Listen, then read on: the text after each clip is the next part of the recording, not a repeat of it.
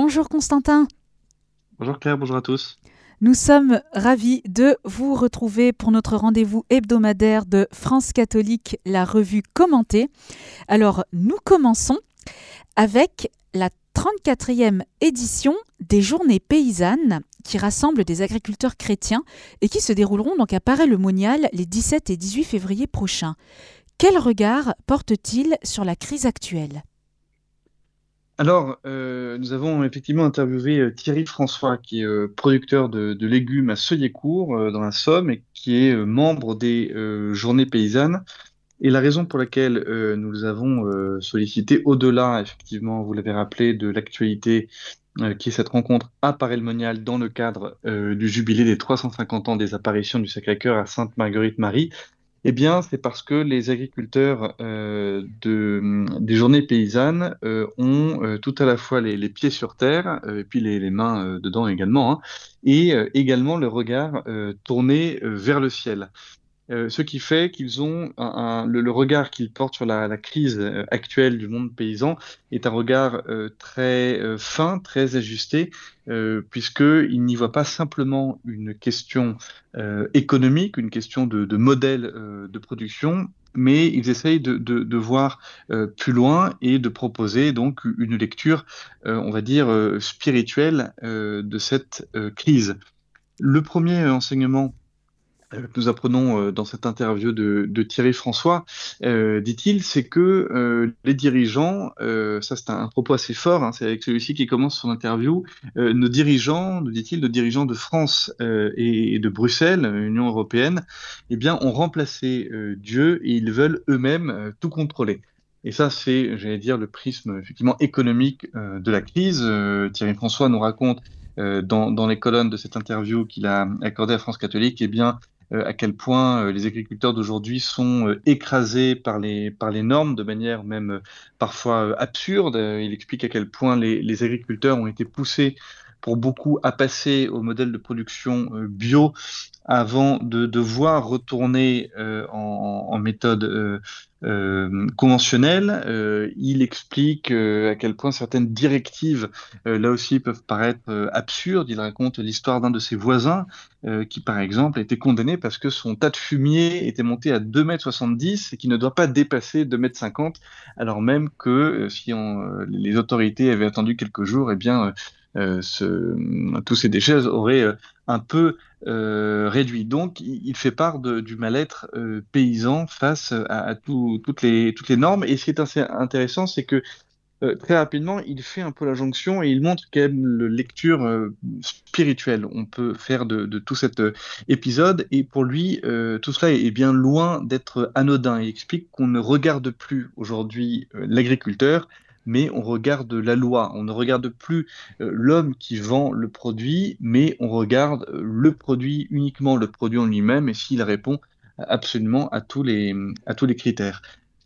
L'une des raisons euh, pour lesquelles toutes ces normes sont infligées aux agriculteurs, eh bien, c'est la question de la, transition écologique. là aussi, Thierry François, cet agriculteur, a une, a une vision assez mesurée. Il explique qu'il ne faut pas avoir une vision euh, trop angélique de la création, hein, la création avec un grand C, puisque la création est marquée par le péché originel et que l'homme doit la travailler euh, à la sueur de, son front, que la création n'est pas exemple de, des maladies, des épidémies, et que travailler la terre est un combat et qui, nécessite parfois un peu une lutte, un corps à corps entre la, entre la terre et l'agriculteur, mais que euh, la clé, eh bien, c'est que l'agriculteur chrétien doit travailler la, terre avec un esprit euh, d'abandon, d'abandon à Dieu et à la providence pour espérer une belle euh, récolte. Alors, on précise bien sûr que le monde agricole est, divers hein, et que la, polyculture n'est pas l'élevage, que les grandes exploitations n'ont évidemment pas la, le même quotidien que les petites exploitations. Mais ce qui est très beau dans, ces journées paysannes, dans tous ces agriculteurs qui sont dans les journées paysannes, eh c'est qu'ils ont en commun la foi et les valeurs euh, paysannes. Et parmi ces valeurs, eh bien, il y a celle euh, de la transmission, notamment de la transmission familiale. On pense à ces exploitations. Alors c'est euh, malheureusement de, plus en plus rare puisque le, métier devient de plus en plus précaire, mais ces exploitations qui se transmettent de père en fils depuis des générations. Valeur donc de la transmission, valeur de la contemplation de la nature, valeur aussi de l'inscription dans la durée, alors que nous vivons dans, dans un monde qui est de plus en plus marqué par l'instantanéité. Euh, c'est vraiment une, belle interview euh, qui est proposée cette semaine dans, France catholique, euh, une interview qui n'est pas angélique. Hein. Thierry François nous, dit bien qu'en tant qu'agriculteur, eh bien, il côtoie la mort tous les jours. ça, c'est assez douloureux à entendre, puisque quand il dit nous côtoyons la mort tous les jours, il parle tout à la fois du suicide des agriculteurs. Il y a de très nombreux agriculteurs qui se suicident chaque année. également la mort des animaux quand on est dans, dans l'élevage. et que donc c'est un milieu un milieu très, très dur euh, et qui est aussi euh, d'autant plus dur pour les agriculteurs qu'ils euh, vivent euh, dans des déserts euh, spirituels. D'ailleurs, Thierry François explique que l'Église, l'Église de France a été un peu fautive en, en laissant ce, euh, bien toutes ces campagnes se transporter, transformer en, désert euh, spirituel. Et puis il conclut en disant qu'ils sont d'une certaine façon euh, des prophètes, euh, comme les prophètes de l'Ancien Testament. Là, la formule est assez est assez euh, jolie en expliquant que eh bien, le monde agricole est en contradiction avec le monde, que les agriculteurs non seulement ne sont pas écoutés, mais qu'en plus de ça, ils sont maltraités. Et effectivement, on peut y voir toute proportion gardée, bien sûr, euh, une certaine, euh, un certain parallèle euh, avec les prophètes de, l'Ancien Testament. Merci beaucoup Constantin déjà pour toutes ces informations qui permettront aussi à nos auditeurs ben, déjà de bien prier pour tous nos agriculteurs et de suivre un petit peu cette actualité. Alors dans cette nouvelle édition, France catholique invite ses lecteurs et auditeurs par la même occasion un vivre à carême authentique en luttant contre les tentations. Comment les reconnaître et les combattre? Oui, alors notre euh, numéro a un, tout petit peu d'avance, mais il faut dire que comme nous sommes un, hebdomadaire, eh bien notre période de diffusion de ce numéro va englober euh, le mercredi décembre et donc le début euh, du carême, raison pour laquelle effectivement nous avons consacré tout un dossier sur la question euh, de la tentation et notamment sous l'angle qui peut paraître un peu surprenant, mais de l'utilité euh, des tentations. Et pour cela, euh, nous proposons notamment aux lecteurs de France catholique une grande interview de l'abbé Jean de Massia, qui est notamment aumônier général de Notre-Dame de Chrétienté, hein, vous savez, qui est cette association qui organise chaque année le, pèlerinage de Chartres et qui nous, livre une belle interview une interview de, formation, hein, comme on aime bien euh, faire euh, dans, France catholique. Euh, il rappelle, eh bien, tout d'abord que le Christ a été tenté au désert et que vraiment on peut difficilement évoquer la question de, la tentation sans évoquer la question de la tentation du, Christ au désert. Alors il rappelle que la, la, première interprétation, qui est l'interprétation littérale de cet épisode de l'interprétation, euh, euh, pardon, de la, tentation du Christ euh, au désert, eh bien, c'est que le diable va tenter le Christ en tant qu'il est le Messie, puisque Jésus n'a pas encore commencé sa vie publique à ce moment-là, et le diable semble avoir des, doutes sur ce personnage extraordinaire, mais il ne sait pas qu'il s'agit encore du, du, Fils de Dieu, et il veut donc le mettre à l'épreuve pour le faire euh. Et il nous explique euh, l'abbé euh, de Massia dans cette interview, eh les tentations à laquelle le, Christ est soumis eh bien, sont, on va les, trois grands types de tentations que connaissent les fidèles, et même pas que les fidèles, hein, tous les hommes.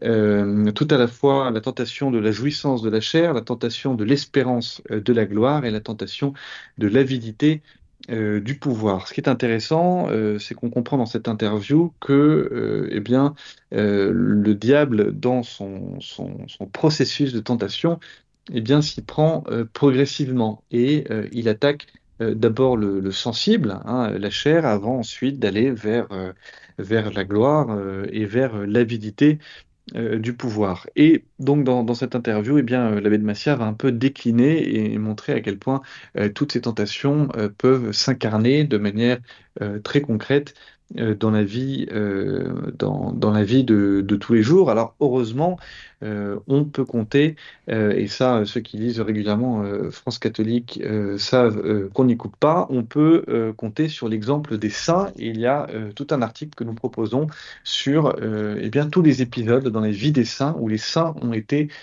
tentés. Alors c'est très rassurant toujours hein, de lire la vie des saints, puisque d'abord ça permet d'incarner le sujet, de, comprendre que ce n'est pas euh, cette question des tentations euh, n'est pas euh, juste hein, une vue de l'esprit. Et puis c'est rassurant de voir que toutes ces personnes qui ont été élevées à la gloire des hôtels, eh bien, ont elles aussi connu de grands moments euh, de euh, tentation. On peut par exemple penser à Saint Pierre, euh, quand même, hein, dont la chute est retentissante, puisqu'il va renier le Christ. mais ce qui est très beau, c'est que eh bien, ce, reniement est un tremplin vers le repentir. Et cela n'empêchera pas Pierre d'être le, premier pape et d'être la, figure si importante pour la foi catholique euh, qu'il est. On peut aussi penser euh, à Saint Antoine, à Saint Jérôme, qui euh, tous les deux ont été tentés au désert pour l'un par des visions, on va dire des, visions de, volupté. pour Saint Jérôme, c'est des souvenirs de sa jeunesse. idem pour Saint Benoît, qui a été travaillé par des, tentations dans le domaine de la chair et qui, pour se libérer de ces tentations, eh bien, se, se roulait euh, dans les orties. On peut aussi penser, euh, ça c'est Anne Bernet qui raconte euh, dans l'article, à la vie de, de saint Thomas d'Aquin qui avait été enfermé par ses parents avec une prostituée parce que ses parents ne voulaient pas euh, qu'il rentre chez les dominicains et ils voulaient que saint Thomas d'Aquin eh bien, chute avec euh, la, prostituée et pour, eh bien, pour repousser cette tentation, alors que saint Thomas d'Aquin sentait qu'il allait tomber, eh bien, il prend un, tison ardent à, pleine main pour tracer une croix sur, un, sur un mur. saint Thomas d'Aquin, toujours, on peut penser fait qu'il ne voulait absolument pas céder au péché euh, d'orgueil et c'est la raison pour laquelle il se, il se taisait, il essayait de cacher ses, capacités intellectuelles hors normes, hors normes euh, les, cacher de, ses euh, condisciples. On peut également évoquer Saint François de, de Sales qui a péché contre euh, contre l'espérance. Euh, il était perdu dans, des questions, euh, questions de grâce. Il était persuadé d'être damné et il s'était jeté au pied de la statue parisienne de Notre-Dame de Bonne Délivrance pour demander justement à être délivré de, cette angoisse. Et eh bien, c'est une, tactique qui a euh, qui a fonctionné puisqu'il a été euh, libéré de, de, cette angoisse. Et puis puisqu'on parle de, tactique, il faut peut-être aussi euh, évoquer, ça c'est le troisième article de ce grand dossier sur les tentations, eh bien, nous présentons le, livre Tactique du diable de C.S. Lewis, qui est un auteur britannique, qui est le père de la saga du monde de Narnia, euh, qui est un, petit livre euh, très euh, amusant, dans le sens où c'est vraiment un, livre plein d'esprit britannique qui raconte la correspondance entre deux démons, un démon expérimenté et un jeune démon qui, en est à, à, chapeauter pour la première fois un homme qu'il essaie de faire chuter. Et le démon le plus expérimenté euh, raconte à ce jeune démon, qui est également son neveu, euh, lui raconte toutes les techniques euh, du diable depuis des siècles et des siècles pour faire chuter les hommes. Il raconte à quel point le, chemin le plus sûr pour l'enfer est celui qui y mène progressivement. Et ce qui est très intéressant dans ce livre de, C.S. Lewis, c'est qu'on on comprend que les tentations sont rarement spectaculaires, qu'il s'agit donc d'un chemin, d'une lutte, d'un combat spirituel au long cours, et que, eh bien, en parallèle, que les moyens euh, de résister euh, à la tentation sont euh, là aussi des moyens de, résistance peu spectaculaires qui sont à la portée de, n'importe qui.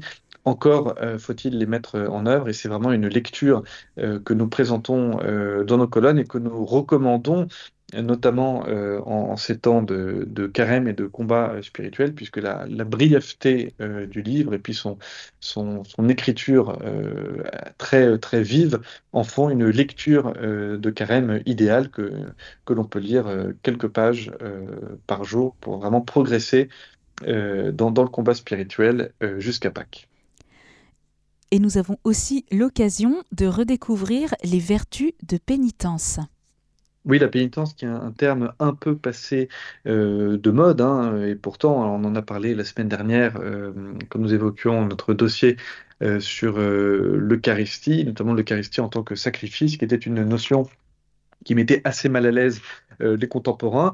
Et il faut dire que la pénitence également est, plutôt mal vue de nos contemporains et peut-être même aussi euh, des catholiques eux-mêmes, puisque s'il n'y a pas trop de problèmes à parler euh, de prière et d'aumône pendant le, carême, euh, la question la question du jeûne, notamment, est une question qui peut parfois mettre euh, un peu mal à l'aise et qui est relativement euh, délaissée, alors que, euh, nous rappelle le, père Jean-François Thomas qui signe cet article dans France catholique, eh bien, le, jeûne est très présent dans, la Bible, dans, notamment dans le, Nouveau Testament, puisque le Christ lui-même invite ses apôtres à jeûner et à prier après, son, ascension.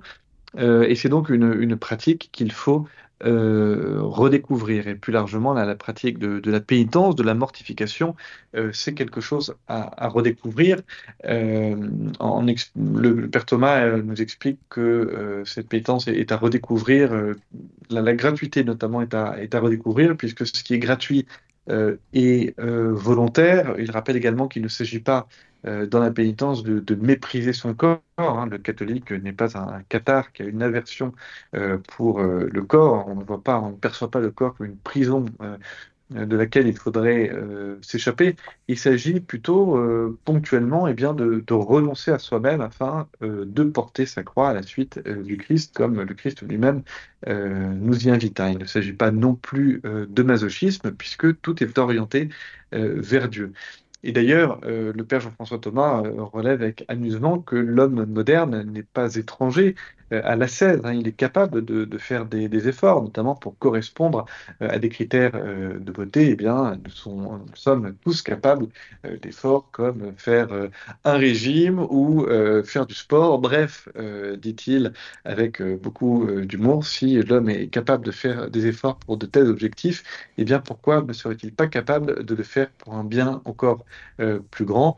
Et on comprend donc que euh, pendant cette période de carême, eh bien, il ne faut pas, euh, il ne faut pas écarter la pénitence puisqu'elle est également un moyen de progression dans le combat spirituel vers Pâques.